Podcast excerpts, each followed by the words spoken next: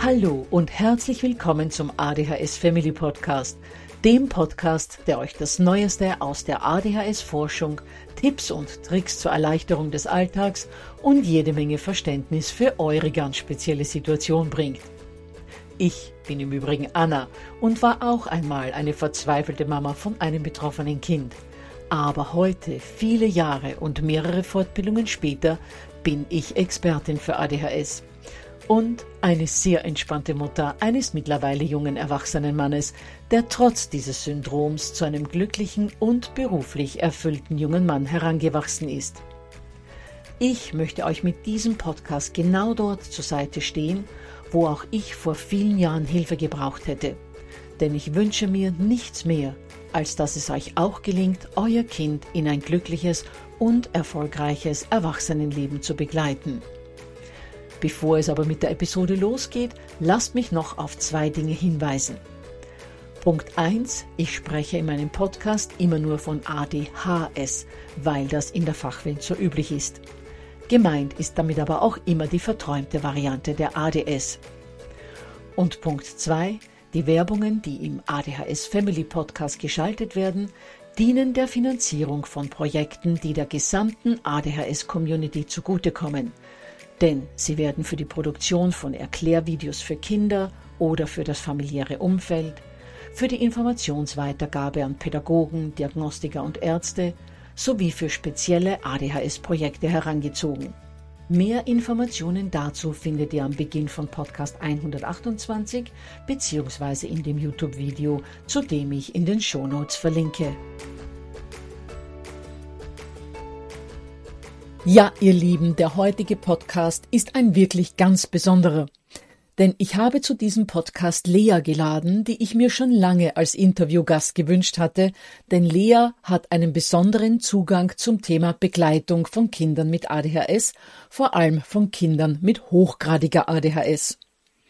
Lea ist nämlich Mutter eines siebenjährigen Jungen mit ADHS, der eben hochgradig betroffen ist und der dadurch im Babyalter schon extrem auffällig war.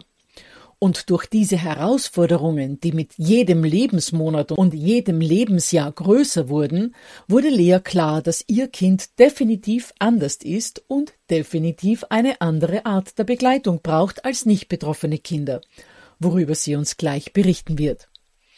Davor aber noch Folgendes.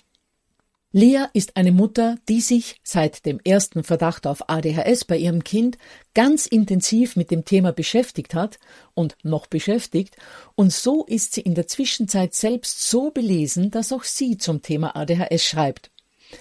Zum einen hat sie in der Zeitschrift Akzente, dem vierteljährlich erscheinenden Magazin des Nationalen Selbsthilfevereins ADHS Deutschland e.V., einen hochspannenden Artikel mit dem Titel Bedürfnisorientierte Begleitung hyperaktiver Kleinkinder verfasst. Ich verlinke dazu in den Shownotes. Und zum anderen hat sie das Buch Maxim und Billa geschrieben, in dem Kindern ab acht Jahren, aber auch Erwachsenen in Form von Abenteuern und Geschichten ADHS näher gebracht wird. Auch dazu verlinke ich in den Shownotes. Und wie immer findet ihr in den Show Notes auch den Link zum PDF zu dieser Episode, wo ihr das Wichtigste nochmal nachlesen könnt. Abschließend noch bevor es losgeht, zwei Dinge. Punkt eins: Lea berichtet zwar vorwiegend über ADHS im Kleinkind, Kindergarten und Vorschulalter, vieles davon trifft aber auch auf ältere Kinder und sogar Teenager zu. Vor allem die Tatsache, dass man sich immer die Beweggründe für ein bestimmtes Verhalten bewusst machen sollte, bevor man über Konsequenzen nachdenkt. Und Punkt zwei. Lea und ich wollten uns eigentlich nur zu einem einzigen Podcast treffen. Aber dann ist etwas geschehen, das davor noch nie passiert ist. Wir haben statt einer halben Stunde über drei Stunden miteinander geredet und dabei so viel Interessantes besprochen, dass Lea nun immer wieder mal Gast im ADHS Family Podcast sein wird. Und nachdem Lea zu unserem heutigen Thema ja schon so viel zu berichten hatte, habe ich diese Informationen auf zwei Episoden aufgeteilt. Gut, dann lasse ich euch nicht mehr länger warten. Starten wir mit dem Interview. Herzlich willkommen, liebe Lea, zum ADHS Family Podcast. Es freut mich wahnsinnig, dass du dich bereit erklärt hast, heute mit unseren Hörern und mit mir deine Erfahrungen zu teilen. Unser heutiges Thema ist ja Grenzen wahren ohne erzieherische Konsequenzen. Nicht, da sind wir jetzt äh, schon alle sehr gespannt darauf. Aber vielleicht bevor wir ins Thema eintauchen, gib uns mal einen kurzen Überblick, was dich zur ADHS gebracht hat oder wo du deine Berührungspunkte hast. Wir haben ja im Intro schon gehört, dass du einen Sohn hast, aber vielleicht möchtest du uns dann noch ein wenig mehr darüber erzählen. Ja, danke, Anna. Ich bin tatsächlich erst durch meinen Sohn auf die Thematik gekommen, obwohl ich davor auch schon, wie ich aus heutiger Sicht sagen kann, Berührungspunkte mit ADHS hatte, sowohl in der Familie als auch in meiner Arbeit. Aber erst bewusst geworden ist mir das durch meinen Sohn. Das geht auch wohl vielen Eltern so, die aus Familien, wo es ADHS-Betroffene gibt, kommen, dass sie das ja durch ihre Kinder erst erfahren, weil jetzt in unserer Generation erst so diagnostiziert wird. Und mein Sohn ist mittlerweile sieben Jahre alt erfolgreicher Zweitklässler. Und wir haben seit er viereinhalb Jahre ist schon eine ADHS-Diagnose, zunächst als Verdacht und dann als bestätigte offizielle Diagnose. Davor hatte er schon im Alter von zwei oder drei Jahren eine sensorische Integrationsstörung diagnostiziert bekommen. Und seit er fünf ist, geben wir regelmäßig Medikamente. Wir haben eindosiert, als er noch nicht mal fünf Jahre alt war, also vor der Vorschule. Und dadurch kann man sagen, ist er jetzt auch auf einem Stand, dass er mit Medikation gut in der Schule klarkommt. Also äh, mittlerweile hat sich der Familienalltag sehr entspannt durch verschiedene Faktoren. Aber man kann sagen, dass seit er drei Jahre alt ist und zum ersten Mal der Verdacht aufkam, dass ADHS vorliegen könnte, ich mich mit der Thematik beschäftigt habe ja, und dann berichtet Lia darüber, dass ihr Sohn bereits mit vier Monaten zu krabbeln begonnen hat, mit fünf Monaten wie ein Wirbelwind überall dran war, sich in den Schubladen die Finger geklemmt hat, Lampen umgerissen hat, auf Fensterbänke geklettert ist und Lia eigentlich den ganzen Tag damit beschäftigt war, hinter ihrem Sohn her zu sein, um diesen vor Gefahren zu bewahren. Wenn ich mich erinnere, bin ich ab dem fünften Lebensmonat die ganze Zeit quasi meinem Sohn hinterher gehechtet um ihn zu begrenzen. Das führt jetzt auch zu, zu dem Grenzensetzen sehr gut oder zu diesem grenzüberschreitenden Verhalten, was viele Kinder mit ADHS schon im Kleinkindalter zeigen. Denn entgegen der landläufigen Auffassung, dass ADHS-Kinder zu wenig Grenzen kennen, ja, dieses falsche Vorurteil, dass das ADHS-Verhalten bedingt ist dadurch, dass die Eltern keine Grenzen setzen. Entgegen dieser Auffassung ist es in Wirklichkeit so, dass Kinder mit ADHS schon im Kleinkindalter viel mehr Grenzen zu spüren bekommen weil sie ein ständig grenzüberschreitendes Verhalten an den Tag legen und daher ständig gegen die Grenzen ihrer Mitmenschen oder gegen natürliche andere Grenzen stoßen. Man kann ein Kind ja einfach nicht auf die Straße laufen lassen. Und viele Kleinkinder laufen auch gar nicht auf die Straße, weil sie die Autos für sich als gefährlich erkennen. Oder sie stürzen sich nicht Kopf über die Treppe runter, weil sie das einmal äh, erlebt haben und das nicht nochmal machen. Ein Kind mit ADHS kann sich aber hundertmal hintereinander in derselben Schublade die Finger einklemmen oder am Herd verbrennen. Daher muss man dieses Kind hundertmal stoppen und die anderen Kinder nicht. Das heißt, Kinder im Kleinkindalter mit schwerem ADHS machen schon die Erfahrung, dass sie ständig begrenzt werden müssen. Sie erleben also täglich viel mehr Beschränkungen durch die Bezugspersonen, aber nicht nur das, sie erleben auch viel mehr negative Reaktionen auf ihr Verhalten, negativen Umgang insgesamt. Weil ganz gleich, wie zugewandt man versucht, als Elternteil zu sein, muss man das Kind sehr häufig trotzdem festhalten, man muss andere oder das Kind schützen. Und unvermeidlich bringt man dem Kind diese negativen Erfahrungen, dass man das stoppen muss. Was man natürlich tun muss, um das Kind, so wie du ja schon gesagt hast, zu schützen oder um andere zu schützen, aber halt in einer viel höheren Häufigkeit als bei einem nicht betroffenen Kind. Genau, und das ist das eigentliche Problem. Das ist der Kern des Problems. Es geht also nicht um das Grenzen setzen, oder um das Verhängen von Konsequenzen aufgrund eines Fehlverhaltens, sondern es geht darum, dass die Kinder mit ADHS, vor allem die schwer Betroffenen mit einer schweren Hyperaktivität und Impulsivität im Kleinkindalter, sich grenzüberschreitend verhalten. Und zwar unabhängig davon, wie man reagiert. Und das muss man verstehen. Und das ist das, was. Wie meinst du jetzt unabhängig davon, unabhängig davon, was man als Elternteil macht. Und das erfahren viele Eltern auch. Ich habe das mal genannt in meinem Aufsatz. Es ist eine Erfahrung mangelnder Selbstwirksamkeit als Elternteil. Zu sehen, dass das Kind sich, egal was man tut, ob man es begleitet, ob man lieb ist, ob man es bittet, ob man es anschreit, ob man Konsequenzen verhängt, ob es sich selber schadet, ob man das zulässt, dass es sich selber wehtut. Egal wie man reagiert, sich weiter so verhält, wie es sich verhält, nämlich die Grenzen überschreitet. Das ist eine ganz schwierige Erfahrung für einen selbst. Und wenn die Umgebung dann äh, ständig einem das Verhalten des Kindes vorwirft und zurechnet, so von wegen, so ist es, weil du das und das machst, zum Beispiel das Kind überbehütest oder andersrum zu wenig Grenzen setzt, zu inkonsequent bist, dann gerät man noch mehr unter Druck, sich irgendwie anders zu verhalten, weil man die Illusion hat, dass man dadurch das Verhalten des Kindes steuern kann. Und aus diesem Kreislauf kommt man nur raus oder als Elternteil sich bewusst macht, dass die Kinder sich aus anderen Gründen grenzüberschreitend verhalten. Aus Gründen, die man erstmal verstehen muss, bevor man überlegen kann, wie man reagiert. Das heißt, du hast die Erfahrung gemacht, dein Kind verhält sich so und so aus, aus diesem und jenem Grund heraus. Kannst du uns da mal ein paar Beispiele dafür geben? Ja, also bei meinem Sohn ist ja das alles in Gang gekommen, auch dass wir dann nachher eine Diagnostik angestrebt haben, weil er in der Kita als aggressiv wahrgenommen wurde. Und bei meinem Sohn lag zum Beispiel dieses Verhalten zum Teil an seiner eigenen mangelnden Körperwahrnehmung. Also er hat sich selber schlecht gespürt und dadurch gar nicht verstanden, dass anderen Kindern was wehtut. Er ist selber durch eine extreme Unempfindlichkeit oder Unterempfindlichkeit aufgefallen. Er hat selbst nicht bemerkt, wenn er zum Beispiel sich den Fuß angestoßen hatte und der geblutet hat. Dadurch kann man ja auch sich zum Beispiel erklären, dass er aus ungünstigen Folgen, natürlichen Folgen, wie dass er sich zum Beispiel irgendwo stößt, gar nicht gelernt hat, weil ihm das gar nicht aufgefallen ist. Und so ähm, ist es für ihn auch schwer gewesen, nachzuvollziehen, dass er anderen wehtut. Er fand auch, wenn er gehauen wird, das zum Beispiel lustig. Also es war für ihn ein angenehmes Gefühl, dem Druck auf dem Körper auszuhalten. Es kam dann sogar so weit, dass eine Erzieherin beim Abholen meinte, ich soll mich nicht wundern, dass er Kratzspuren im Gesicht hätte. Sie hätte ihn ins Gesicht gekniffen, damit er mal merkt, wie sich das anfühlt. Das war natürlich erschreckend, das mal vorab. Aber dieser Gedanke ist tatsächlich ja naheliegend, dass das Kind vielleicht gar nicht weiß, dass eine Sache wehtut.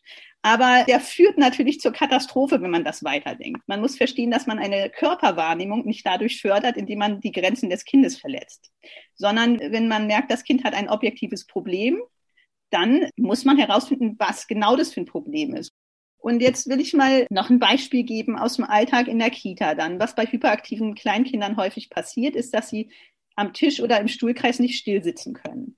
Nun kann ich dieses Verhalten äh, so interpretieren als Erzieherin, dass das Kind nicht still sitzen will. Wenn ich das so interpretiere, werde ich da mit einer erzieherischen Konsequenz oder mit dem Ermahnen des Kindes oder mit dem Verwarnen des Kindes reagieren. Und wenn mir aber klar ist, dass dahinter etwas anderes steckt, nämlich ein Unvermögen des Kindes, dass es gar nicht still sitzen kann, dann werde ich natürlich anders darauf reagieren müssen. Aber was die Erzieherin damit macht, indem sie hier erzieherische Konsequenzen verhängt, dafür zum Beispiel, das Kind bekommt keinen Nachtisch, wenn es jetzt nicht äh, aufhört, Quatsch zu machen am Esstisch, oder noch schlimmer darauf, häufig führt das ja zu einem Teufelskreis der Sanktionen, so nenne ich das. Es wird dann reagiert aus Sicht der Erwachsenen, weil das Kind sich anders verhält. Alle anderen Kinder lernen aus der Erfahrung. Dieses Kind lernt es nicht. Also erhöhe ich den Druck. Ich sage also zuerst, es gibt keinen Nachtisch, wenn man nicht vernünftig isst. Wenn das nicht klappt, sage ich, okay, das Kind sitzt am extra Tisch.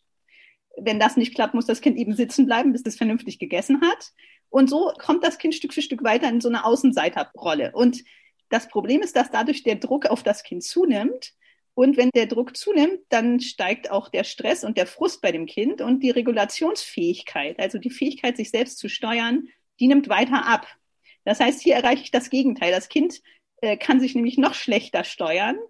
Äh, das ist ähnlich wie wenn man bei Tourette zum Beispiel, dass die Ticks sich verstärken, wenn das Kind unter Druck gesetzt wird. Also natürlich, weil du brauchst deine gesamte Energie, die du hast, und die verbrauchst du sowieso schon für so viele andere fordernde Dinge in deinem ADHS-Leben. Und das bisschen, was dir dann noch bleibt, verbrauchst du dann, um gegen diesen Druck anzukämpfen, anstatt die Energie dort einsetzen zu können, ich versuche mich zu regulieren und zu steuern. Dann fehlt es ja an dem Ende komplett an Energie. Genau, das sind jetzt nur einige Beispiele, wie hier das Erkennen der Bedürfnisse, die dahinter stecken, hinter diesem Verhalten, zu einem anderen Umgang führen oder zumindest zum Erkennen, jetzt bringt das gar nichts, wenn ich jetzt eine Drohung ausstoße oder wenn ich vom Kind jetzt äh, was verlange, ein Kind, was ständig das Wasserglas umwirft, weil es gar nicht registriert, dass neben ihm ein Wasserglas steht. Das lernt auch nicht daraus, dass es ständig den Boden wischen muss. Also so vernünftig dieser Zusammenhang mir auch erscheint, so logisch diese Konsequenz mir erscheint und auch so gerecht mir das als Mutter erscheint, dass ich nicht selber den Boden wische. So ungerecht ist das doch aus Sicht eines Kindes, was gar nicht mitkriegt, dass ein Wasserbecher neben ihm steht.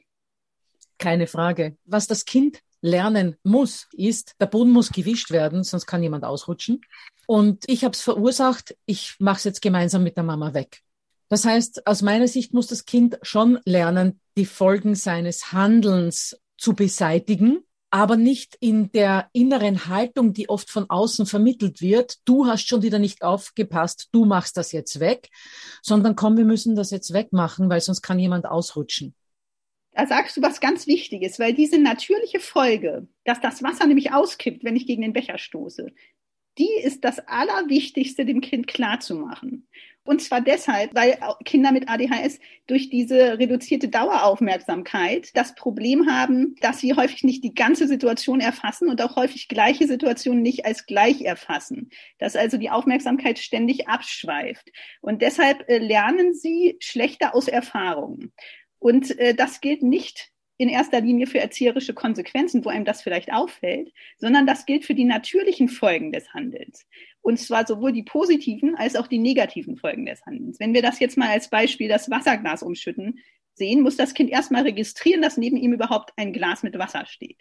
Dann muss es verstanden haben, dass das Wasserglas umfällt, wenn es dagegen stößt. Dann muss es verstanden haben, dass es selber durch seine ausladende Bewegung, die es vielleicht gerade nicht steuern kann, dagegen gestoßen ist, das Wasserglas also wegen ihm umgekippt ist dann ist der Boden nass. Da muss es noch verstehen, dass das nasse Wasser auf dem Boden dazu führt, dass Leute ausrutschen können, dass er selber vielleicht nass wird oder dass der Boden kaputt geht. Diese ganzen Informationen müssen in dem Moment, wo das Kind am Tisch sitzt und impulsiv den Becher umstößt, dem Kind klar sein, damit es diese Handlung überhaupt vermeiden kann. Und erst wenn es die Handlung vermeiden kann, kann ich verlangen, dass es sie vermeidet, also eine erzieherische Konsequenz als zusätzliche Folge festlegen. Bis dahin ist das Allerwichtigste, dem Kind immer wieder diesen Zusammenhang klar zu machen. Handlung bewusst machen. Also, oh, guck mal, dein Arm bewegt sich gerade so schnell. Stopp bisschen langsamer. Äh, schau mal, jetzt hast du äh, aus Versehen den Becher umgeworfen. Oh, guck mal auf den Boden. Guck mal nicht woanders hin. Guck mal, jetzt ist das Wasser ausgekippt. Was ist mit dem Becher passiert? Erstmal die Wahrnehmung für die eigene Handlung verbessern, schärfen, dass das Kind es überhaupt merkt und für die Folge, nämlich Wasser. Was nicht passieren darf und was aber zu häufig passiert, ist, dass das Kind direkt mit der erzieherischen äh, Konsequenz belegt wird, bevor das überhaupt die natürliche Folge versteht. Und dann eine Verknüpfung im Kopf passiert, wenn ich Wasser verschütte, zwingt mich meine Mutter, das Wasser aufzuwischen. Weil äh, diese Verknüpfung ist keine Verknüpfung Verursachungsbeitrag natürliche Folge, sondern das ist Beit, äh, ich mache etwas und dann muss ich das und das machen. Ich äh, kann noch ein Beispiel nennen. Mein Sohn hat zum Beispiel irgendwann auf die Frage der Erzieherin nach zwei Jahren, nachdem er immer auf die Bank gesetzt wurde oder ähm, ermahnt wurde, wenn er mit Sand geworfen hat, auf die Frage, sag mal, weißt du eigentlich, warum man nicht mit Sand werfen darf? Geantwortet, weil ich dann Mecker kriege. Und das muss verhindert werden. Es muss verhindert das heißt, werden. warte mal, das muss ich jetzt nochmal äh, wiederholen. Das heißt, er hat geglaubt, er darf mit Sand nicht werfen um nicht bestraft zu werden. Das heißt, er hat nicht verstanden, er darf mit Sand nicht werfen, damit andere Kinder oder er den Sand nicht in die Augen kriegen. Aus seiner Sicht war das Primäre, an was er gedacht hat, das, was ihm in den Kopf schoss, wenn er merkte, er wirft mit Sand, oh je, jetzt kriege ich gleich wieder Mecker. Genauso wie, wenn ich dem Kind wehgetan habe, dann muss ich auf die Bank. Und das darf natürlich nicht passieren, weil was wollen wir denn? Wir wollen doch nicht Kinder, die nicht mit Sand schmeißen, weil sie sonst auf die Bank müssen. Wir wollen doch Kinder, die verstehen, wenn ich mit Sand werfe, kriege ich den in die Augen und weine. Oder andere Kinder kriegen den in die Augen und weinen. Also man will ja ein Kind, was das versteht, was es anderen zufügt und nicht nachher lieb ist, weil es nicht ins Gefängnis will, sondern es soll sich doch so verhalten, dass es den anderen nicht schadet, weil es sich einfühlen kann, weil es seine Handlung steuern kann und die Folgen seiner Handlung selber einschätzen kann. Und das erreichen wir nur, indem wir zuerst die Folgenvorausschau stärken und das damit meine ich natürliche Folgen. Die Folgenvorausschau, Moment, wir müssen das langsam auf der Zunge zergehen lassen. Indem ich die Folgenvorausschau stärke, das heißt, indem das Kind lernt, wenn ich A tue, folgt B. Genau. Und was durch die erzieherischen Konsequenzen häufig passiert, ist, dass genau diese Folgen verdeckt werden. Um das nochmal an einem Beispiel klarzumachen. Wenn ein Kind zum Beispiel ständig mit der Tür knallt, wir wissen ja, dass zum Beispiel ADHS-Kinder auch den Drang haben, nach so extremen Reizen wie Lautstärke, Körperreize, auch zum Beispiel Kälte oder Hitze oder starke Bewegung Und dann gibt es Kinder, die so wie, wie unter Zwang quasi hundertmal mit der Tür knallen, äh, wenn man sie nicht daran hindert. Oder laut schreiend rumlaufen und keiner weiß ja, warum. Genau, genau. Ja. Und wobei das schon mal schon wieder eigentlich wie ich sage, ein positives Umlenken fast ist. Wenn sie nämlich rumschreien, das schadet ja erstmal niemanden. Aber dieses mit der Tür knallen, das schadet dann nämlich, wenn das in der Kita gemacht wird oder zu Hause, wenn man ein kleines Brüderchen oder Schwesterchen hat und das Kind die Hände im Türrahmen hat.